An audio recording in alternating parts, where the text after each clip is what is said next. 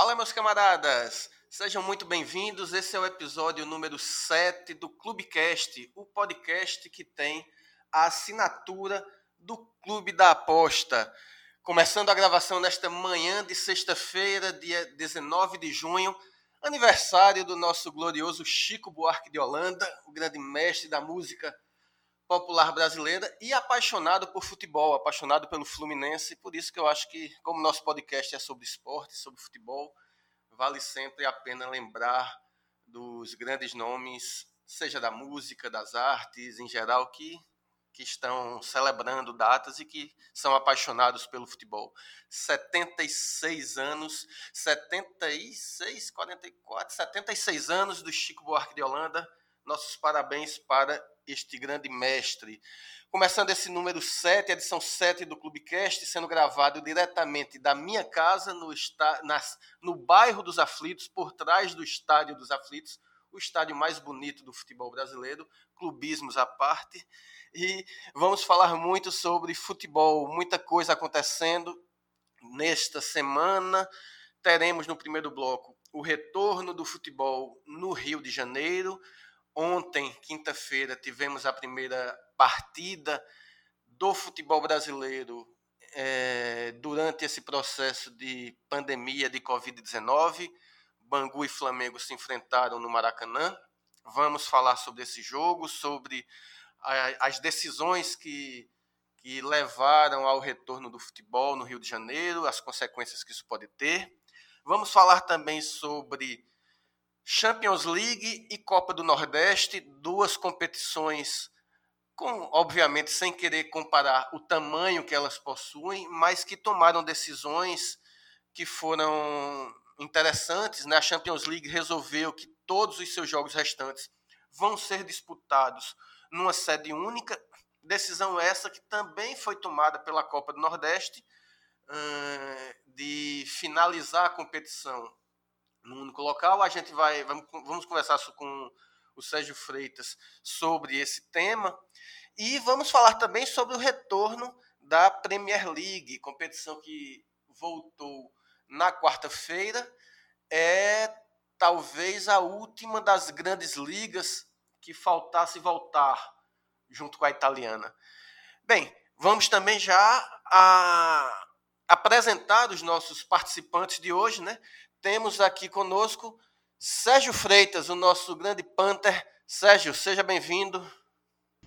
Muito obrigado pelo convite mais uma vez, Paulo. É a terceira vez que eu gravo aqui o, o, pod, o podcast do Clube da Aposta. Então vamos falar sobre assuntos aí sobre o futebol brasileiro, né, que retornou ontem, tem algumas polêmicas entre os clubes do Rio, que não voltaram a treinar ainda, já tem jogo marcado para essa semana. Na Liga dos Campeões, na Copa do Nordeste também, que segue uma linha parecida né, com, com jogos na mesma cidade e também sobre o retorno da Premier League. Muito obrigado pelo convite e também é um prazer estar junto com o Stefano aqui nesse podcast. É isto, e como o Sérgio já acabou de anunciar, temos também a participação, mais uma vez, esteve conosco semana passada e está de volta nesta semana, do Stefano Bosa. Stefano, prazer ter você aqui de volta. Bom dia, Paulo. Bom dia, Sérgio. Na verdade, o prazer é todo meu. Bacana estar aqui com vocês de novo para a gente discutir alguns temas bem interessantes, bem quentes, né? A gente teve ontem a volta do futebol carioca, um tema bem polêmico, com, com algumas equipes se manifestando contra, o Flamengo liderando aí os times que querem voltar, e também a Premier League, que acho que é uma das competições europeias hoje mais interessantes em termos de, de nível técnico. Vai ser bem bacana discutir com vocês esses assuntos. Lembrando que você que nos ouve também pode fazer parte do Clubecast. Mande seu e-mail para podcast.clubecast.gmail.com e nos siga no Instagram, no arroba Clubecast. Mande o seu direct, mande sua mensagem. Você também nos ajuda a participar, a, você também nos ajuda a fazer o Clubecast. Participe, contamos com sua presença. Feitas as apresentações, vamos para o primeiro bloco do Clubecast. Começando falando sobre a maior polêmica do futebol brasileiro nos últimos tempos, que é o retorno do futebol no Rio de Janeiro. Eu lembro que quando começou a pandemia e que várias competições no mundo pararam, os campeonatos europeus foram parando, as competições nas Américas foram parando, o, chamava a atenção como a Bielorrússia é, havia resolvido não parar a sua, o seu campeonato nacional. Era algo até meio folclórico. Como é que podia. A gente sempre ouviu falar, como é que pode aqueles malucos estar lá jogando futebol no meio de uma pandemia quando o mundo todo está parado? Pois eis que quando os casos ainda estão muito altos, não só no Brasil como um todo, mas no próprio Rio de Janeiro, o Rio de Janeiro resolve, a Federação do Rio, junto com a Prefeitura, com o apoio do governo nacional, governo federal, resolvem voltar a disputar os jogos. E isso no meio de um contexto em que uh, há um grande racha entre os quatro grandes, grandes clubes, né? o Flamengo e o Vasco a favor do retorno, o Fluminense e o Botafogo contra o retorno, sequer treinaram para poder jogar e já tem jogos marcados para daqui a três dias. Eu queria ouvir dos nossos participantes a opinião deles a respeito deste retorno, da, da forma como está sendo conduzido esse retorno, e em seguida falaremos da parte técnica propriamente dita, de quem tem vantagem, quem não tem vantagem, quem vai se favorecer ou não. O, nós viramos, o Rio de Janeiro virou um caso folclórico, entre aspas, como era o caso da Bielorrússia antigamente. Vamos lá, Sérgio, qual é a sua opinião sobre o assunto? É, o regulamento do Campeonato do Rio é bem polêmico, né? Até hoje tem muitas pessoas que não entendem. E aí, depois dessa volta do futebol no Rio também, é, é uma coisa que muita gente acaba não entendendo, né? Como é que o, a federação toma uma medida tão rápida Claro que já tinham noticiado antes, né? Mas, por exemplo, times que não voltaram a treinar, como é o caso do Botafogo, do Fluminense, eles não tinham se preparado. E aí a competição já começa, tem jogo marcado para três dias e, e, o time ainda não voltou a treinar. Então, isso é que é complicado de entender, né, da, da Federação do Rio de Janeiro. Eu vi que na primeira, no, no primeiro ponto ali que o Botafogo e o Flu recorreram no Tribunal de Justiça Desportiva, Desportiva do Rio, eles alegaram que não iriam voltar atrás por conta de que isso iria prejudicar a competição, né? E agora eles vão levar à frente aí para o Supremo Tribunal de, de, Justiça Federal. Depois, se não conseguir, também vão para fora do, do setor desportivo. E é uma situação bem complicada para os clubes, né? Porque é, já tem o Flamengo, a gente já falou isso aqui no podcast anterior que o Flamengo ele ganha vantagem né, pelo fato de já ter cinco semanas treinando, já ter encabeçado toda essa, essa esse movimento aí para que o futebol volte logo. Então é, é muito prejudicial e é bem complicado de entender aqui o pensamento do, do da competição e do, da federação também.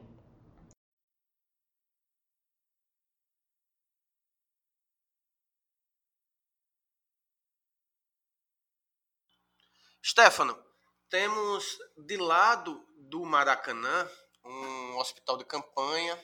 Temos onde vê a, o fato ontem, enquanto no dia que foi retomado o futebol no Rio de Janeiro, só neste hospital de campanha tiveram duas mortes por Covid-19. É, além da, da situação, temos também uh, os times pequenos do Rio. Você veja, o, o Macaé dispensou praticamente todos os seus jogadores. O, e agora está tentando regularizar de volta quem pode. O, o Madureira, uh, que é segundo colocado no, no grupo, tem chances reais de, de se classificar para as semifinais do, da Taça Rio. Uh, se desfez de 20 jogadores da comissão técnica. Como é que você enxerga toda essa situação no Rio de Janeiro? Ou, é, você acha que é uma questão problemática? Ou uh, de fato tinha que ser arrumada uma solução, o futebol precisa voltar, não poderia ficar parado tanto tempo, enfim, como é que você enxerga essa questão? Bom, Paulo, como o Sérgio deu uma bela adiantada, o, a Federação do Rio, ela, não, não deste ano, né? Já, ano passado ela já teve problemas com o Flamengo, também questões de, de regulamento, enfim, outras discussões. É, o futebol carioca tem alguns problemas de organização há muito tempo, E a gente vê isso nos próprios clubes, né? Assim, exceção do Flamengo, que hoje tem uma gestão financeira muito boa e com certeza em termos financeiros é o melhor do Brasil. É, os outros clubes, mesmo os, os chamados grandes, o Botafogo, o Fluminense, o Vasco, passam por uma crise muito complicada, né? Então, assim, é, é um pouco de, improvável que, que, que, essas, que esses clubes e a federação consigam uma solução próxima do, do racional, né? Tanto que, como você bem mencionou, o retorno foi um pouco inesperado, assim, ao contrário das ligas europeias, em que a gente teve um, um período anterior é, de, de, calendário, de planejamento, a gente já sabia com alguma antecedência o retorno das ligas. No caso do Campeonato Carioca, pelo menos aqui para mim, foi coisa de praticamente dia para noite, né? Então, é, na terça-feira não tinha futebol brasileiro na, no radar, e na quarta noite já sabia que ia ter um jogo do Flamengo no dia seguinte. E o que me chama muita atenção de maneira negativa, como você bem mencionou, é, é o fato do Maracanã ter um hospital de campanha ali do lado, né? Então, eu acho que acima de tudo vem faltando bom senso, né? Tem sido uma, é uma situação um pouco complicada. Havia até um post nas redes sociais esse, depois que o jogo terminou, é, com a imagem dos clubes, né, do, dos escudos, é, e o resultado era justamente o relatório atual de mortes desse hospital de campanha e do Rio de Janeiro como um todo. E, e, o que é um pouco complicado também da gente, da gente conseguir discutir esse assunto de maneira correta, com bom senso, é que você via nos comentários que muitos torcedores flamenguistas estavam revoltados, né, achando que, que era uma perseguição ao clube, ou que o problema é, assim, não é esse o ponto, né, assim, a questão não é o clubismo, a questão é que a gente tem uma situação muito séria, é, a nossa curva, ao contrário do futebol europeu, de contaminação do coronavírus, ainda está em ascendente, é, e me parece que não era o momento ideal para voltar a ter jogo, até porque não sei nem se há clima para isso, né? Mas enfim, o fato é que voltou e a gente vai ver as consequências mais para frente. É, inclusive, isso que você falou de ter sido do dia para a noite que foi definido, é, a, sem levar em consideração se é justo ou não que o futebol volte a ser praticado no Brasil, se é correto ou não. Mas, por exemplo, a Federação Catarinense que foi a primeira federação do país a, a definir o seu retorno, ela acertou que vai voltar em julho, 8 de julho, ou seja, dando tempo dos clubes se, se treinarem, se prepararem, é, com tempo e, se, e sem levar em, isso sem falar de pandemia, se é justo ou não se voltar a jogar futebol. A Federação do Rio, ainda que se falasse no retorno muitas vezes, definiu na terça que o campeonato ia voltar. Na quarta-feira definiu o horário dos jogos, eh, confirmou que vai ter jogo, e na quinta teve jogo. Então, eh, os prazos também foram muito atropelados. Fala, Sérgio. Então, falando nessa questão do, do hospital de campanha, né, eu vi uma declaração do Montenegro, do Botafogo, que ele falou o seguinte: a cada dois gols do Gabigol é, é, são duas mortes no, por coronavírus. E tem um hospital de campanha do lado, né? Você falou que duas pessoas morreram ontem e o Gabigol deu duas assistências. Então, só para ver que ele não viajou nessa declaração.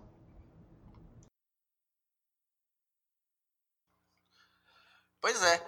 é. E aí, diante disso, entra toda a questão esportiva, né? A parte, a polêmica se tem futebol, se não tem, se é justo ter futebol ou não durante a pandemia. Você tem é, no caso do Flamengo, é, acabou que foi beneficiado, entre aspas, o time que não seguiu o protocolo. Veja, o Flamengo tem o melhor time do Rio de Janeiro disparado, não tem, não tem discussão do, do Rio e do Brasil. Acho que o Flamengo é o, desde que Jesus assumiu é, e conseguiu montar o time recheado de estrelas, um time absolutamente bem encaixado, é um time que não precisa ter absolutamente nenhuma vantagem esportiva para ganhar campeonato. Né? Jogando de igual para igual, ele já tem vantagem. Só que a parte disso, além disso, o Flamengo voltou, se reapresentou antes da prefeitura liberar a reapresentação, treina desde antes, e aí o que acontece?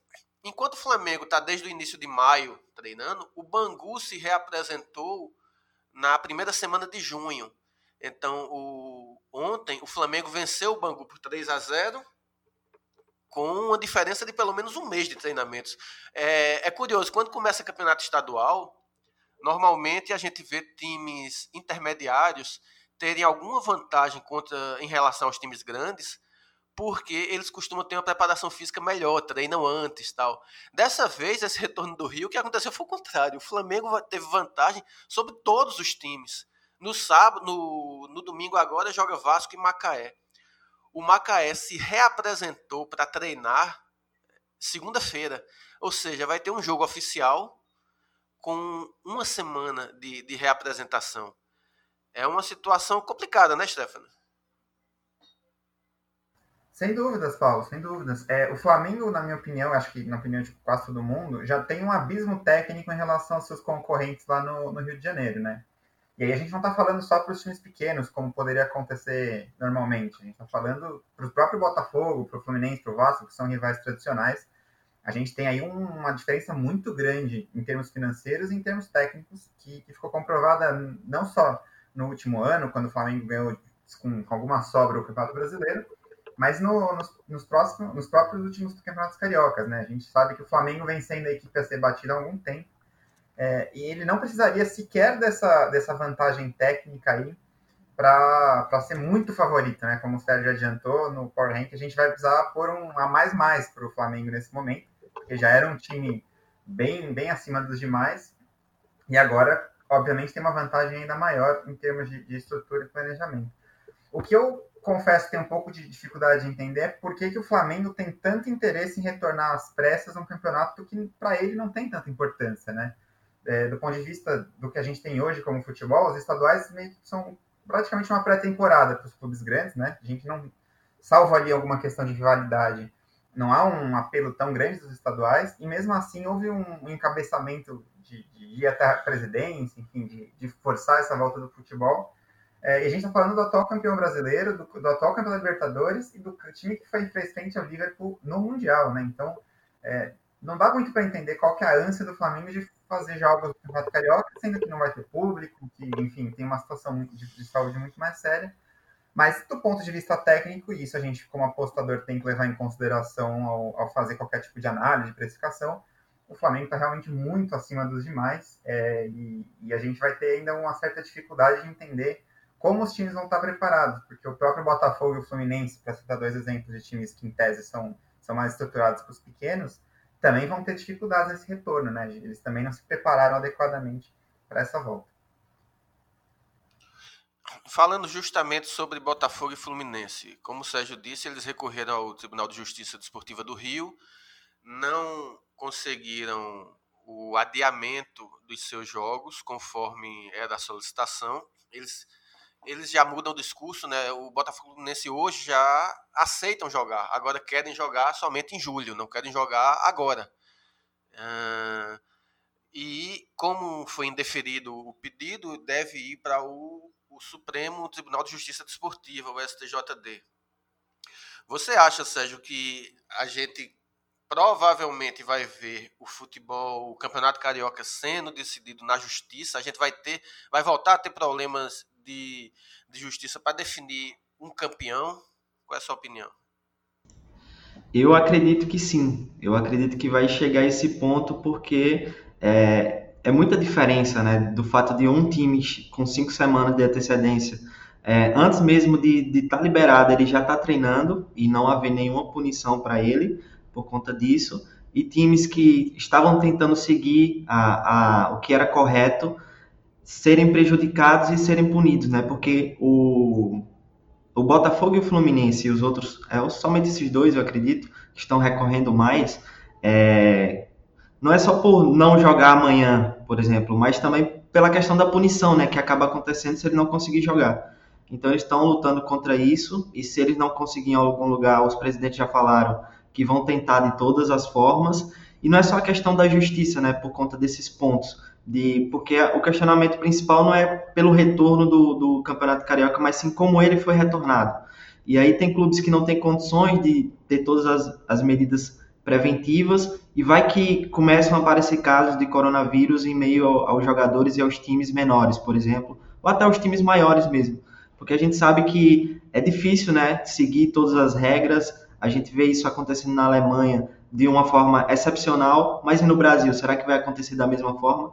Então pode sim acontecer esses casos aí e fazer com que o, o futebol carioca dê uma pausa eu acho que existe uma, uma, uma grande probabilidade de, de não dar continuidade por conta dessas questões.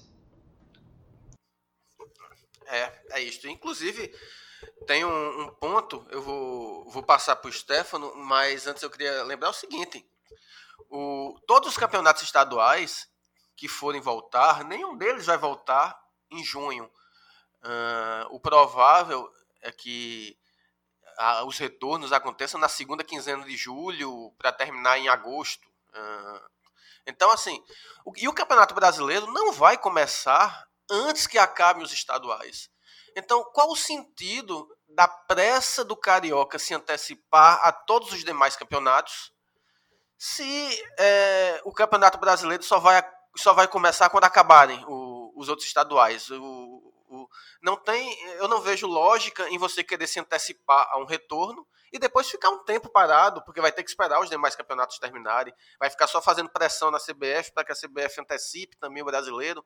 Enfim, Stefano, fala. É, eu ia abordar justamente esse ponto, porque o, a antecipação do Campeonato Carioca em relação aos campeonatos maiores, né, que são o brasileiro, Série B, enfim, é, ele representa uma quantidade de clubes muito pequena, né? A gente tem ali os quatro grandes basicamente. É, e aí você vai acabar um Campeonato Carioca antes dos demais e vai ter que ficar parado de novo. E aí talvez a, a vantagem técnica se inverta, né? Porque os outros clubes vão, vão ter o ritmo de jogo e esses clubes cariocas muito provavelmente vão passar aí algumas semanas só, só treinando, fazendo pré-temporada.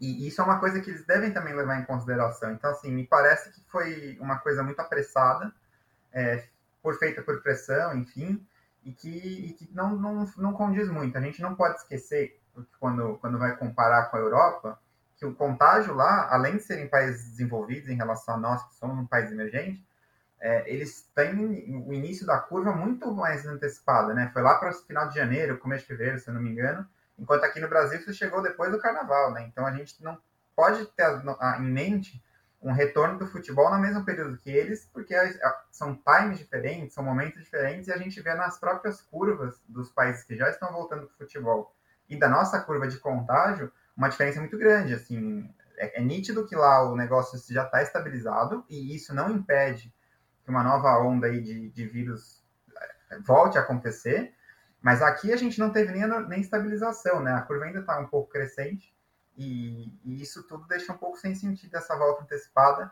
até porque não, não há um, um benefício em termos de calendário, justamente pelo que vocês comentaram, né? O, o futebol brasileiro ainda, num todo, de maneira nacional, ainda está longe de estar estabilizado e retornando. Tem ligas que nem estão falando sobre jogo ainda. E, e aí a gente vai acabar tendo mais problema lá para frente nessa questão de ajuste calendário. É isto. É, enfim, a, essa, esse imbróglio envolvendo o, o, futebol no Rio de Janeiro é, é muito. é debate para duas horas e vai faltar assunto ainda. Bom, vamos chegando. Como a gente ainda tem muito assunto para falar nesse programa, vamos dar um passo adiante mas antes de ir para o segundo tema, ir para o segundo bloco, vamos para o primeiro, a primeira sessão do programa. Vamos para a tip da semana. Lembrando que a tip da semana ela tem o patrocínio da 188bet. A 188bet é uma das principais casas que atuam no mercado brasileiro e agora com o retorno das competições europeias, do Campeonato Carioca, enfim, com o retorno do futebol a todo vapor, a 188bet se torna uma das melhores opções para você, apostador, você que quer investir seu dinheiro e tentar ganhar com futebol. Vamos para a tip da semana e vamos começar com Sérgio Freitas. Sérgio, qual que é a sua tip da semana? Bom, a minha tip da semana é em relação ao Flamengo. Né? Ontem eu estava dando uma aula lá no meu canal sobre Power Ranking e falando né, sobre essa questão do, do poder ofensivo, do poder financeiro que o Flamengo tem. O Flamengo hoje tem um time titular e tem um time reserva que poderia muito bem, tanto o time titular e o time reserva, ficar ali, por exemplo, em primeiro e segundo do Campeonato Brasileiro. É um elenco muito forte e pelo fato de voltar agora cinco semanas, já tem cinco semanas de treinamento, e nós temos clubes dentro do Rio de Janeiro, não só no âmbito do Rio, mas no âmbito nacional também, no, no em São Paulo, no Paraná, tem clubes que ainda não voltaram a treinar, e o, o, Flamengo acaba ficando à frente de todos esses na questão do ritmo de jogo, da questão do, do físico. Então tem que colocar um, um, uma pontuação a mais ali para o Flamengo no Power Rank, porque com certeza ele vai sobrar frente aos demais.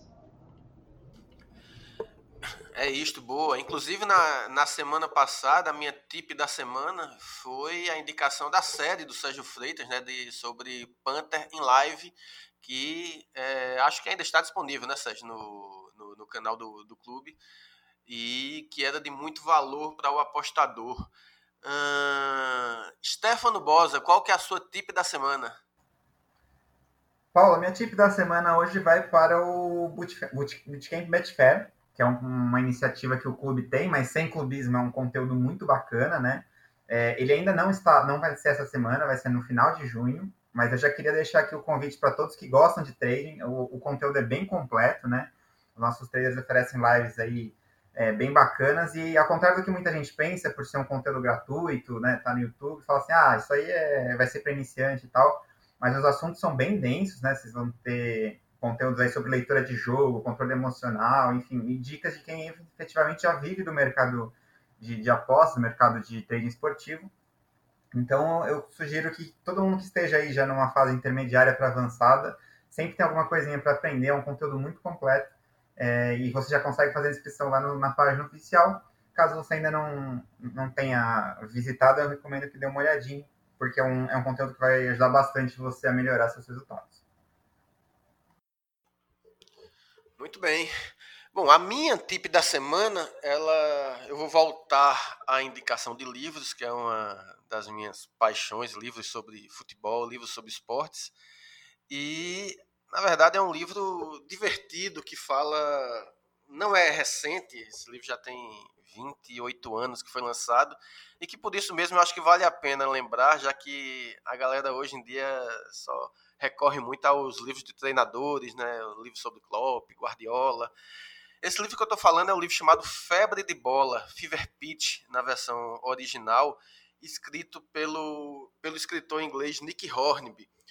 O livro ele conta a faz a relação. O Nick Hornby é um torcedor do Arsenal, fanático e é uma espécie de autobiografia do Nick Hornby, mas usando o Arsenal como pano de fundo. Então, tipo, quando ele vai lembrar da, da infância dele, ele não fala ah, quando eu tinha 11 anos, ele fala na temporada 79-80, minha vida estava assim, assim assado tal.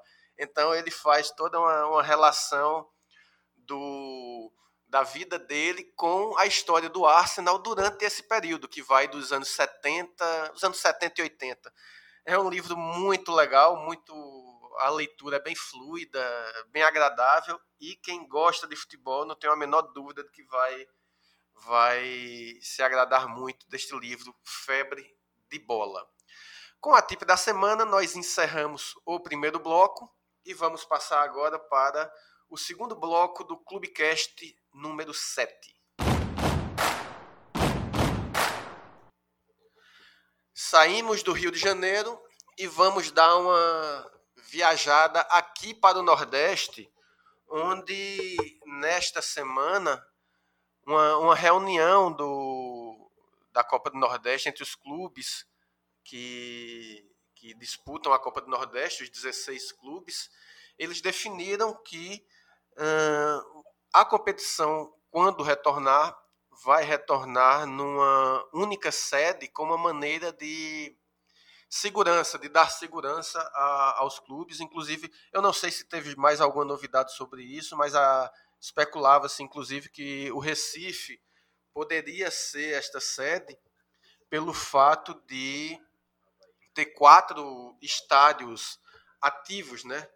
De ter a Ilha do Retiro, a Arruda e os Aflitos, cada um com seu clube, Náutico Esporte Santa, e tem ainda a Arena Pernambuco, então poderia ter vários jogos no mesmo dia, no mesmo horário, em horários diferentes, mas até onde até a última notícia que eu tinha tido não havia sido batido martelo a respeito disso. Lembrando que a Copa do Nordeste ela falta uma rodada para terminar a primeira fase e em seguida iria para as quartas de finais, semifinais e finais. Sérgio, como é que você viu essa, essa reunião dos clubes, essa decisão que foi tomada? Enfim, qual a sua análise sobre essa situação da, da Copa do Nordeste? Eu tinha escrevido um texto é, mês passado para a Betis Magazine falando sobre isso. Eu tenho uma editoria lá sobre futebol nordestino e eu falei sobre a Copa do Nordeste, né, que poderia não acontecer porque é, a Liga do Nordeste jogava a culpa para a CBF, a CBF jogava a responsabilidade para a Liga do Nordeste. E aí existia essa possibilidade de acontecer uma competição é, num único lugar, né, numa única cidade, para poder facilitar para todos.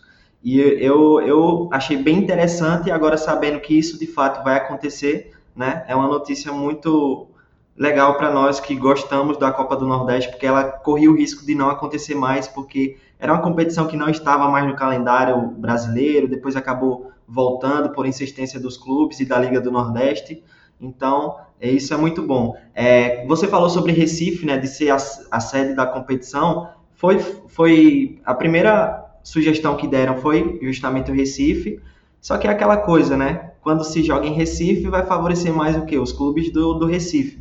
Quando, e aí os clubes da Bahia, os clubes do, de, de, do Ceará também acharam é, uma boa poder sugerir que os jogos acontecem lá nos seus estados, nas suas cidades. Então, acredito que vão ser acrescentadas ali algumas sugestões de, de sets para poder acontecer a Copa do Nordeste aí é, em algum lugar que eles vão, vão votar ainda. Ainda não está definida essa questão. Inclusive, sobre isso, né? Se, se o jogo, se a, o retorno da competição fosse no Recife, iria acontecer um, um, um item bem emblemático a respeito dessa vantagem, entre aspas, né? Que, uh, embora seja sem torcida os jogos, a última rodada, por exemplo, do Náutico, vai ser. O Náutico é terceiro colocado do seu grupo, o Bahia é segundo colocado do seu grupo.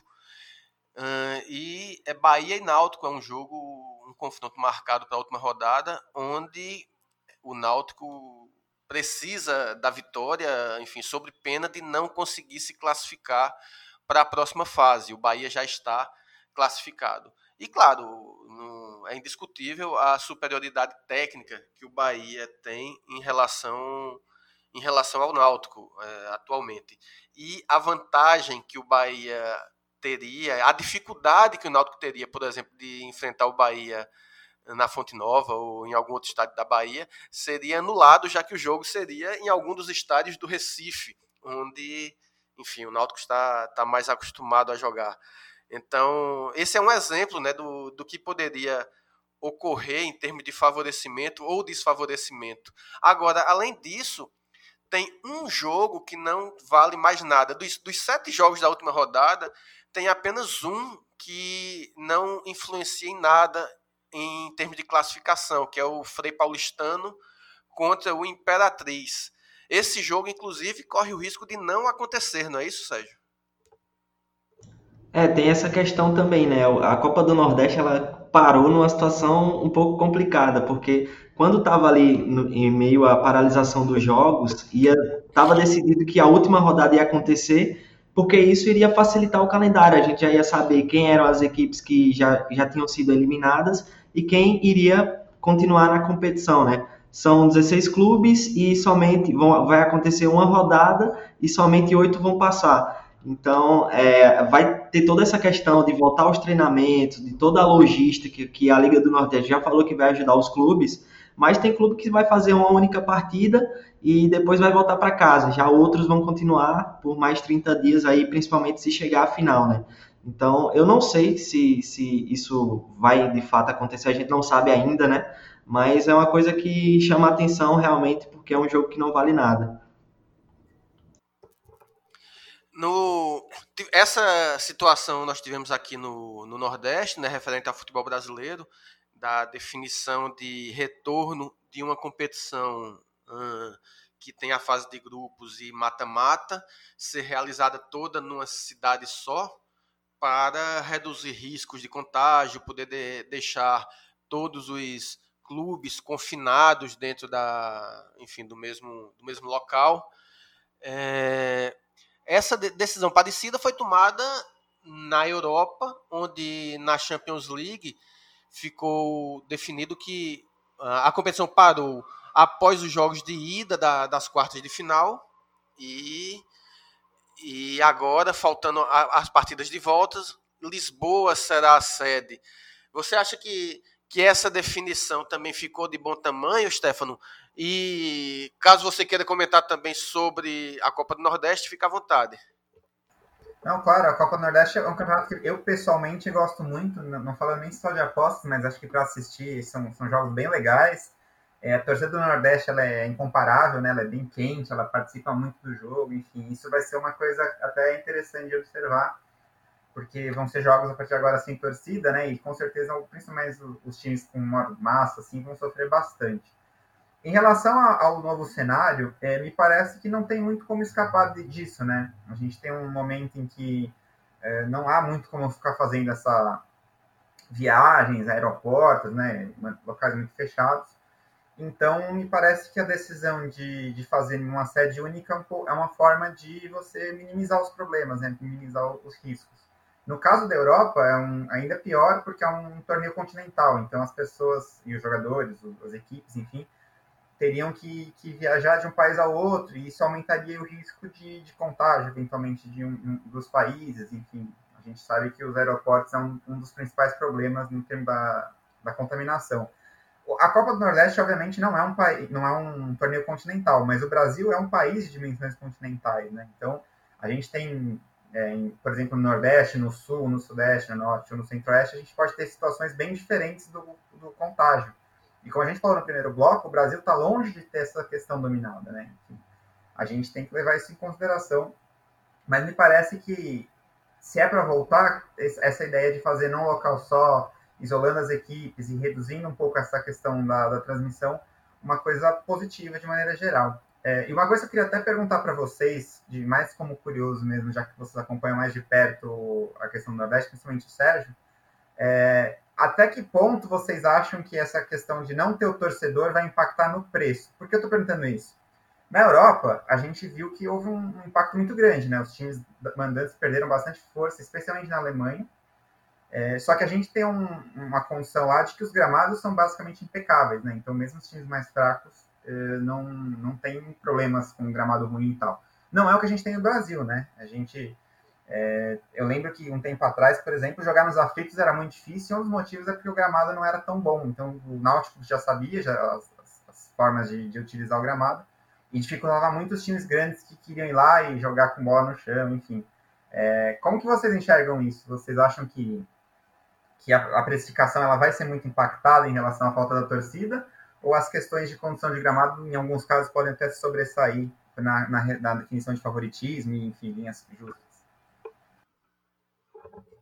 Vou passar para Sérgio responder, mas antes eu quero protestar e dizer que os aflitos continua sendo muito difícil para qualquer time que, que jogue lá, tá?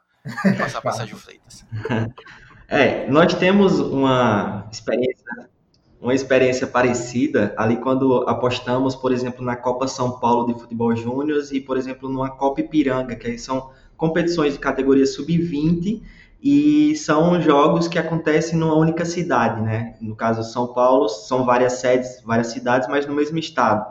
E no caso de, de da Copa Ipiranga, acontece no Rio Grande do Sul. Então, são somente os times que jogam em casa se favorecem, e aí tem outras equipes que vêm da Europa, da Copa Ipiranga, por exemplo, que vêm de todo o Brasil para jogar lá, e acaba não tendo o fator casa. Só que essa questão do, da pandemia ela acrescenta um, uma particularidade a mais, que não é só a questão de uma equipe jogar em casa, mas também do fato de não ter torcida. Com certeza isso implica, né, como o Stefano falou, que ah, tem, existem clubes de massa que quando jogam em casa, a torcida fazem festa, comparecem, enchem o estádio, então a gente vai ter que fazer um, uma avaliação de tudo isso na, na hora de realizar a nossa análise, para fazer a aposta. Eu acredito que o peso a gente tem que saber dosar ali a mão na hora de colocar o preço, né, fazer o ajuste fino.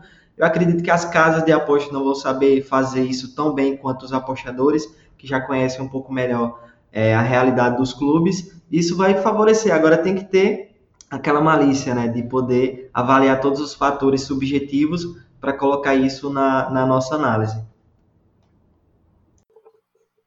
Inclusive, sobre, sobre esse, esse fator é, que o Stefano colocou, eu fico pensando em relação, por exemplo, à Champions League. Quando você vai avaliar, por exemplo, quem são os favoritos ao, ao título. Na situação normal, jogos ida e volta, nós temos, por exemplo, ainda, em, em, ainda estão disputando a Champions, o Paris Saint-Germain, Manchester City e Real Madrid vão fazer o, o, jogo de volta das oitavas. Temos a Atalanta já classificada, o Atlético de Madrid que eliminou o Liverpool já classificado. Temos o Bayern de Munique uh, com a faca e o queijo na mão, né? ganhou 3 a 0 o jogo de ida do Chelsea. Uh, temos Leipzig, é, Barcelona e Nápoles vão decidir outra vaga. Uh, entre esses times, eu fico pensando, jogos de ida e volta, o City muito forte, né? O, o próprio Barcelona, caso, caso passe o Napoli. Uh, o, o Atlético de Madrid não vive lá uma, uma grande fase, né? Agora, num jogo, numa competição de mata-mata, só com jogos de ida, sem jogo de volta, um, um Atlético de Madrid treinado pelo Simeone, tendo apenas um jogo sem, sem precisar ter dois jogos para matar. Um time desse não se torna, por tabela, um dos maiores favoritos ao título, por exemplo? Stefano, como é que você vê isso daí? É, esse vai ser um ponto interessante da gente avaliar também no, no retorno. Enfim, a, a Champions provavelmente, aliás, já está definido, né, que vai ser nesse formato parecido com o que a Copa do Nordeste está propondo, ou seja, uma sede única com vários clubes jogos únicos, então vai ser um cenário meio que parecido com a Copa do Mundo, né? Quando a gente tem uma sede, os países vão até lá, e obviamente alguns, é, vamos dar até um exemplo um pouco tosco assim, mas se a Bolívia fosse uma Copa do Mundo, por exemplo, é, ela seria muito impactada por esse fator, já que ela basicamente vive da altitude. A gente sabe que mesmo com altitude, a, a qualidade técnica da Bolívia é muito inferior, e ela não consegue nem chegar perto ali, pelo menos na maior parte das vezes, de, de a Copa do Mundo. Mas alguns times são muito fortes em casa, fazem da sua, da sua, dos seus mandos uma verdadeira fortaleza, e isso vai claramente impactar ali. Então a gente tem equipes é, que talvez sejam menos, menos afetadas, porque, eu, porque já estão acostumadas a, a um cenário de menos torcedores. Eu vou dar um exemplo. A gente tem visto em Portugal é, tem um time que chama Belenenses e ele foi teve um problema lá jurídico, enfim, o time meio que se dividiu e a torcida desse, dessa, equipe, dessa equipe ficou com a, a equipe reformulada, vamos dizer assim, que foi acho que a última divisão, lá, a quarta divisão, não lembro exatamente qual que é. E o fato é que o time que está na primeira divisão hoje, que é um time novo, praticamente não tem torcida. Então esse é um, é um clube que não vai sentir, obviamente, a ausência dos torcedores. É... Um outro exemplo é na Turquia o Istambul Basaksehir, né, que é um clube que mais novo e que vem fazendo frente aos grandes, mas também não tem uma torcida de massa e a gente sabe que na Turquia os torcedores são realmente muito apaixonados, né? O Galatasaray, o Besiktas, é, eles têm torcidas ali muito, muito vibrantes, muito fortes. E esses clubes, por exemplo, certamente se estivessem numa fase final, é, não, é, teriam, teriam problemas, sofreriam mais para conseguir vencer seus jogos.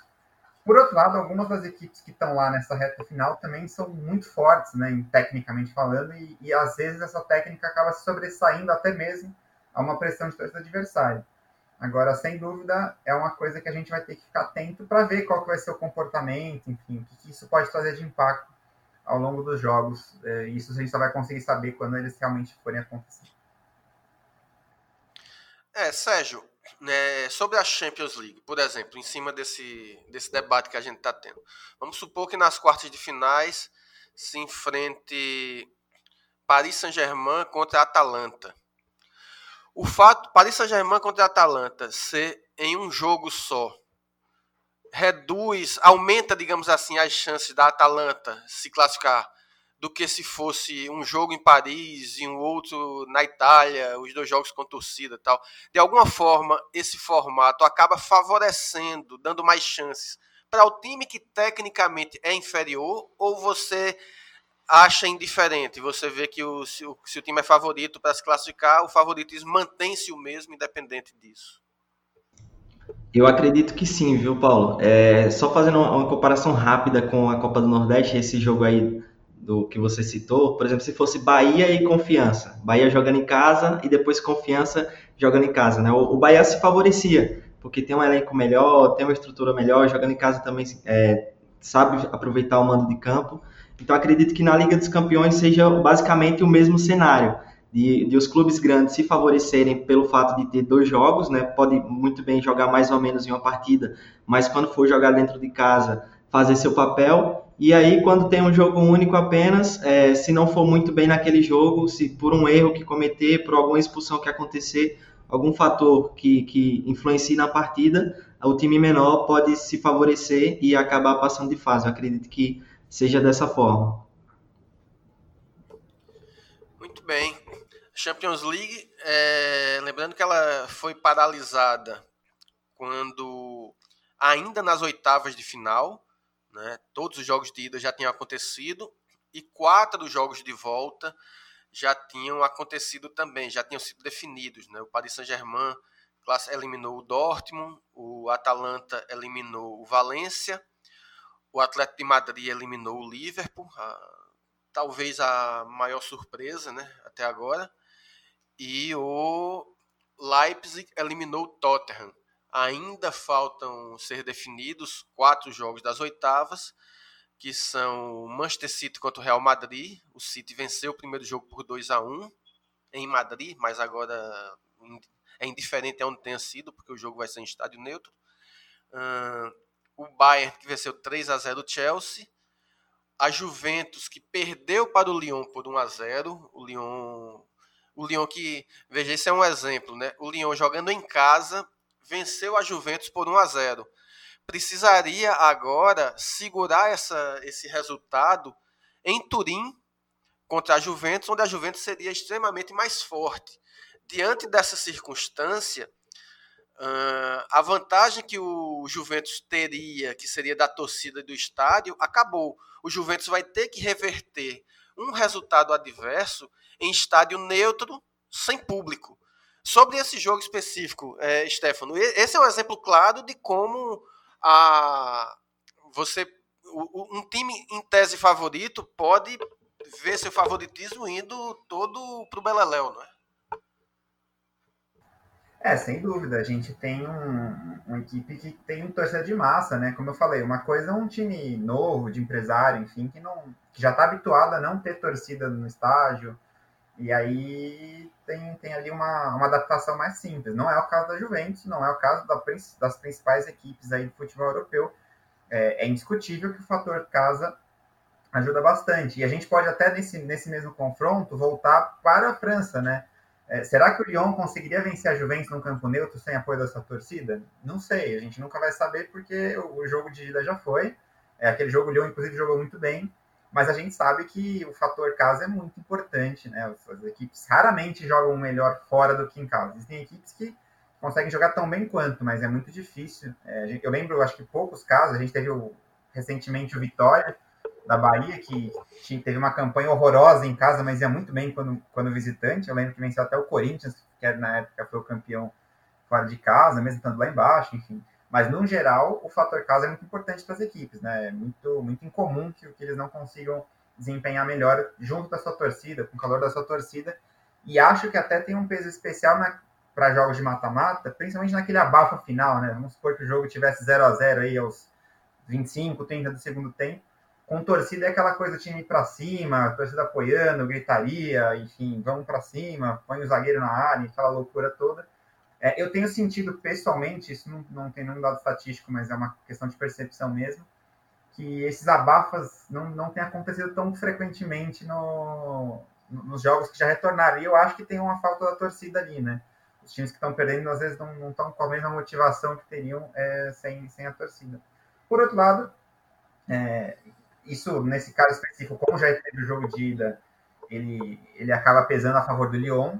A partir da próxima fase, todos os times vão ficar sem torcida, né? Então, em tese, o fator técnico deve prevalecer, ainda que em jogo único isso torne um pouco mais arriscado, porque é aquela história, né? Em um jogo só, pode ter uma falha do goleiro, enfim, uma expulsão e, e prejudicar ali o, resultado final da partida. Mas eu acho que para esses jogos de volta, então, a gente tem sim um impacto muito grande para os favoritos de ficarem sem a torcida a partir da próxima fase, talvez seja uma questão mais técnica por conta do, do, do, da zebra, que nesse caso seria o Lyon, também não ter a torcida a seu favor. E aí a parte técnica tende a prevalecer um pouquinho. Muito bem. É... estamos, vamos encerrar uh, o segundo bloco do programa, essa discussão bem legal a respeito das competições da Champions League, da Copa do Nordeste, mas antes vamos para o momento Chorei na Kombi. Queria ouvir do Stefano. Você tem um momento Chorei na Kombi, Stefano? Tenho sim. Na semana passada eu comentei sobre um, um, dos erros que eu cometi quando eu era iniciante. Eu lembrei de um outro que também pode trazer um ensinamento bacana, né? É, o que aconteceu foi o seguinte: quando eu comecei, eu lembro que eu, que eu já expliquei, que eu já comecei na Betfair, né, fazendo meus treinos em futebol. Aconteceu aquela coisa bem comum com o iniciante, que é as coisas darem muito certo, né? Quando a gente brinca, o capeta sabe que você está começando, ele dá aquele estímulo para você fazer as coisas erradas e mesmo assim ganhar dinheiro. Enfim, eu consegui juntar uma boa quantia em relação à minha banca inicial, não lembro exatamente os valores, mas era coisa de quase dobrar. E eu fui conhecer o trade em tênis. E, e o tênis é um esporte que eu acompanho desde pequeno, eu jogo desde pequeno. E na época eu vi aquela. Acho que quem já começou em, em, a trabalhar o tênis no, na Betfair já deve ter escutado o famoso back ao sacador, que basicamente consistia em abrir uma posição a favor do sacador, esperar ele confirmar e, e encerrar a posição.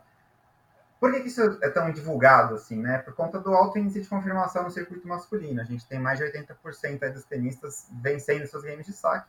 Só que o mercado sabe disso, né? Então o que acontece é que seus greens são muito pequenos e os heads são muito, são muito altos, né? Você tem ali uma proporção muito ruim, às vezes tem que acertar 8, 10 entradas para compensar um, um head. Resultado, todo aquele dinheiro que eu tinha ganho eu acabei devolvendo para o mercado nesse erro é, naquele momento eu chorei na Kombi e hoje eu trabalho justamente da maneira contrária, né? Então, buscando as quebras. É, e o que eu quero aproveitar esse momento chorei na Kombi para dar de dica é que não necessariamente o que os outros fazem bem vai casar com o seu perfil, né? Então, você tem que sempre avaliar o que, que você faz, criar suas estratégias e adaptar, assim. Não, não necessariamente seguir o que os outros fazem vai te trazer os mesmos resultados. Você tem que entender ali o seu seu momento, conhecer o mercado que você está usando, isso vale também para o Panther, né? Como a movimentação das odds, enfim, qual que é o, o risco-retorno ali daquela situação de jogo, mas criar uma estratégia com metodologia específica para evitar esses erros aí de ir na onda de alguém e acabar devolvendo dinheiro como eu fiz lá atrás. Muito bem. Bom, o meu chorei na Kombi, o meu na Kombi, ele eu vou mudar. Ele iria para o futebol carioca como um todo, mas a gente já falou tanto do Rio de Janeiro no primeiro bloco que eu vou mudar o meu na Kombi e vai para o Sheffield United.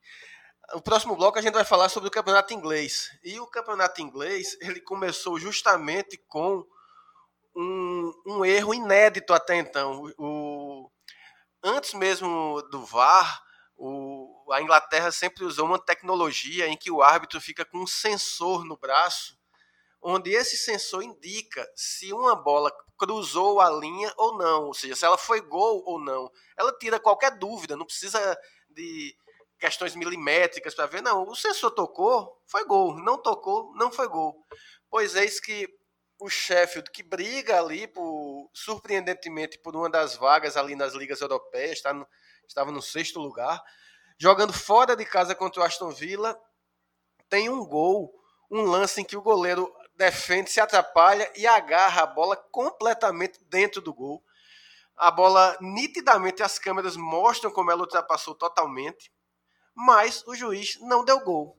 Por que não deu gol? Porque o relógio, o sensor dele, não avisou que foi gol. Depois do jogo, a empresa responsável reconheceu a falha do relógio, a falha do sensor, e foi a primeira vez em cerca de 9 mil partidas que o sensor falhou. E por conta disso, o chefe do United chorou muito na Kombi nesse dia e uh, deve estar até agora se queixando do, do sensor. Sérgio Freitas, Sérgio, você tem um chorei na Kombi? Bom, tenho sim. É, agora aqui no Campeonato Sergipano, né, foi definido a data de retorno, dia 25 de julho. Os clubes agora vão ter que se movimentar e se organizar para implementar todas as medidas de proteção. É, foi até um chorei na Kombi que eu falei é, do, da primeira vez que eu participei aqui, né, que o Sergipe foi um dos primeiros clubes a demitir todos os jogadores. E a gente, naquele momento, eu chorei na Kombi, né, por saber disso, porque o, o time do Sergipe vinha muito bem vinha de uma sequência de seis jogos sem perder e conseguiu passar para o quadrangular final. Só que naquele momento a gente também não sabia era, quais seriam de fato as consequências. Agora a gente já começa a enxergar, porque o Sergipe vai ter que, de uma hora para outra, correr atrás de atletas em meio a essa pandemia, sem orçamento, é, com as datas já definidas, com as medidas de proteção. O Sergipe vai sofrer muito agora nesse momento e principalmente, né, pelo fato de não ter mais calendário nacional, o Sergipe só vai disputar o estadual e precisa montar um time forte o suficiente para conseguir ser campeão e ganhar a vaga numa série D do Campeonato Brasileiro. Então, mais uma vez, estou chorando na Kombi aqui, porque a situação do meu clube está tá bem complicada. É, a situação de clube, quando tá ruim, mexe com o coração da gente. A gente chora na Kombi, realmente. Estamos terminando o segundo bloco do Clubecast. O relógio corre, o tempo urge e vamos rapidamente para o bloco seguinte, o bloco final, falar um pouquinho sobre esse retorno do campeonato inglês. Premier League de volta.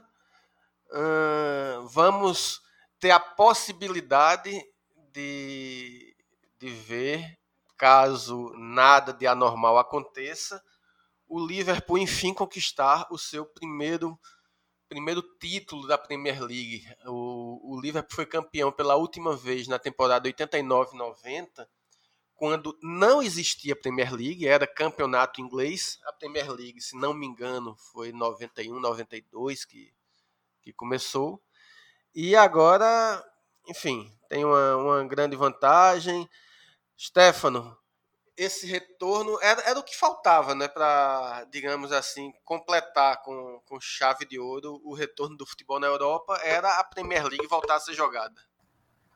Ah, sem dúvida, né, Paulo? A, a, a Série A da Itália ainda não voltou oficialmente, mas a gente já teve a Copa da Itália, então os quatro grandes torneios do, do da Europa, que são a Bundesliga, a La Liga, a Premier League e a Série A estão agora de volta para a gente poder acompanhar e, e, fazer os nossos investimentos. Como você falou, é, eu acho muito importante que, que, esse, que essa competição seja encerrada, porque o Liverpool merece muito esse título, né? O, além da campanha espetacular nesse ano, são, vamos lembrar que o pessoal são 29 jogos e 27 vitórias, é um negócio assustador numa liga que tem uma competitividade muito grande, né?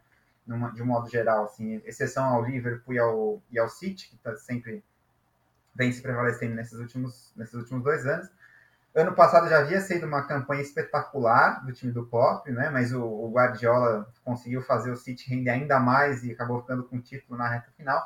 Esse ano me parece improvável, mas se não, não tivéssemos retorno ia ser muito chato ter o Liverpool como um, ou como declarado campeão sem fazer isso efetivamente em campo, ou não, não poder comemorar essa conquista que, salvo engano, é a primeira do Liverpool na Premier League, né? Vai lembrar que o Liverpool é, depois do United, o time que mais venceu o campeonato inglês, mas nos últimos anos, sim, passando longe da, das conquistas, né? Pensando agora um pouquinho no, no resto do, do, cenário, eu acho que, que, o apostador deve tomar bastante cuidado aí com o peso da camisa na Premier League, né? É, óbvio que o City e o Liverpool estão fazendo uma campanha espetacular, mas o United foi, esteve extremamente regular é, no final da, do, da, temporada, ali, antes do, do interrupção da pandemia, o Bruno Fernandes chegou do Sporting, deu uma bela ajeitada, deu uma melhorada, é, mas a gente também tem o Arsenal jogando muito mal essa temporada, totalmente regular, empatando muito jogo. Então, assim, aquele cara que é, acabou ficando um pouco distante dos europeus, chega agora e vê. O próprio Tottenham, né, lembrando aqui que, apesar de ter ficado sem o Kane, também fez uma campanha muito complicada, não, não, não tem passado confiança. E até pensando assim nas apostas, eu acho que uma coisa que a gente vai ter que observar bastante é qual que é o padrão da Premier League sem torcida. Eu lembro que na, na semana passada, quando a gente conversou sobre a Bundesliga, eu comentei sobre a, a, queda do fator casa, né? Os times que venciam praticamente metade dos jogos em casa passaram a ganhar ali 22, 25% dos jogos, muito pouco, mais da, da metade de queda, né?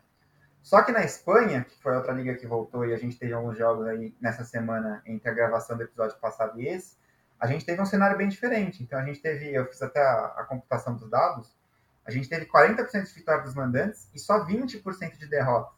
E dessas derrotas, que são representam quatro jogos, uma foi do Atlético de Madrid e outra do Barcelona, que são equipes mais fortes mesmo e que normalmente vencem fora de casa. Então, num cenário geral, a gente teve ali uma normalidade entre o fator casa. Não foi como na Alemanha que, que os visitantes começaram a ganhar rodo. Então, é, isso indica que a gente não pode tirar como parâmetro só o que rolou na Alemanha e também não dá para descartar a Espanha. Enfim, a gente tem uma amostragem muito baixa. É, a gente vai ter que esperar um pouquinho o retorno das equipes, ver como elas voltam. A gente também tem na Premier League um volume razoável de times que já não tem muito o que fazer, né? Estão ali no meio da tabela, mais brigando por questão de premiação, já que lá uma das receitas ela é por, por qualificação de, de posição. Mas, assim, tem muitos times que não, não vão chegar lá em cima e brigar por uma, por uma Champions, por uma Europa League, e também não vão cair. Então, é, tem que ver como esses times vão se comportar sem torcida, né? O quanto que eles vão levar a sério, o quanto que eles vão jogar para cima, o quanto que vai ser um jogo meio, meio moroso. Mas, enfim, é, a expectativa é bem bacana para uma das principais competições aí do planeta.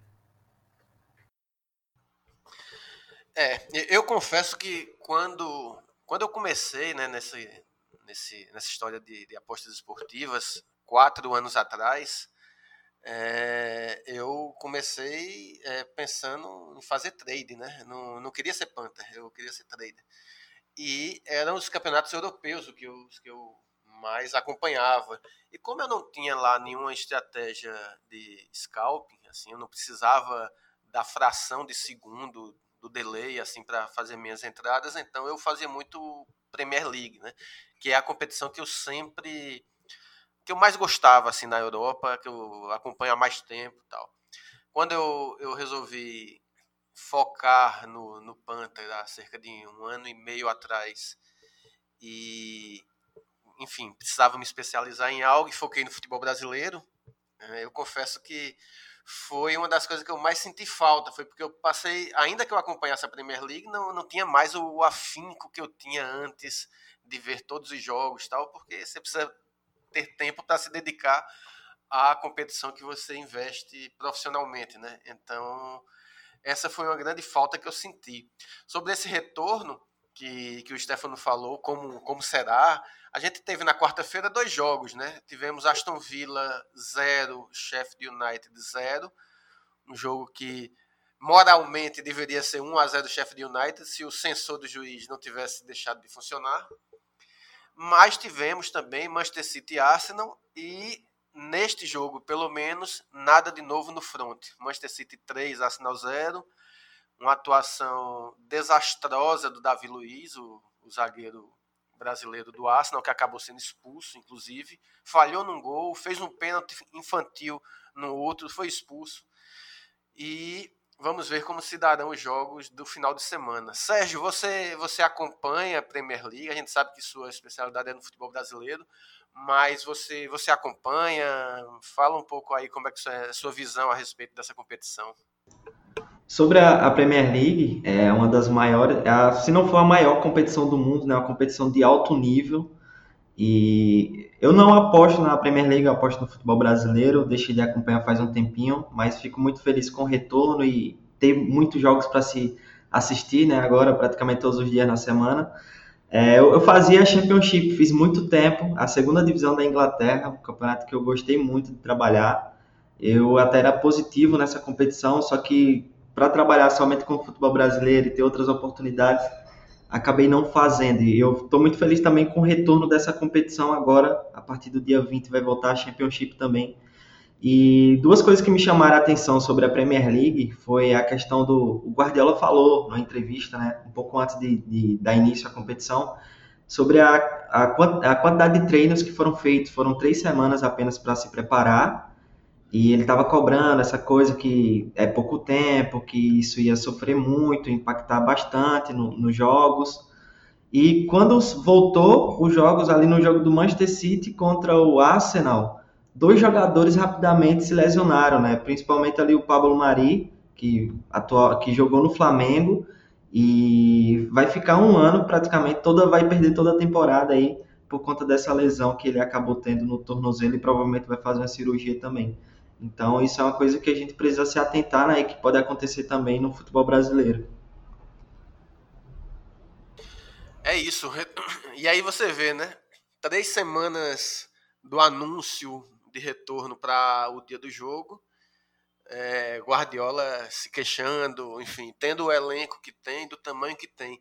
Imagina se uma competição fosse definida na terça-feira e o retorno fosse na quinta. Como qual, qual seria a reação de qualquer treinador, qualquer dirigente sério do futebol mundial? Como é que, que seria isso daí? Pois bem, estamos uma hora e cinco minutos de programa, vamos chegando ao final do Clubecast episódio 7.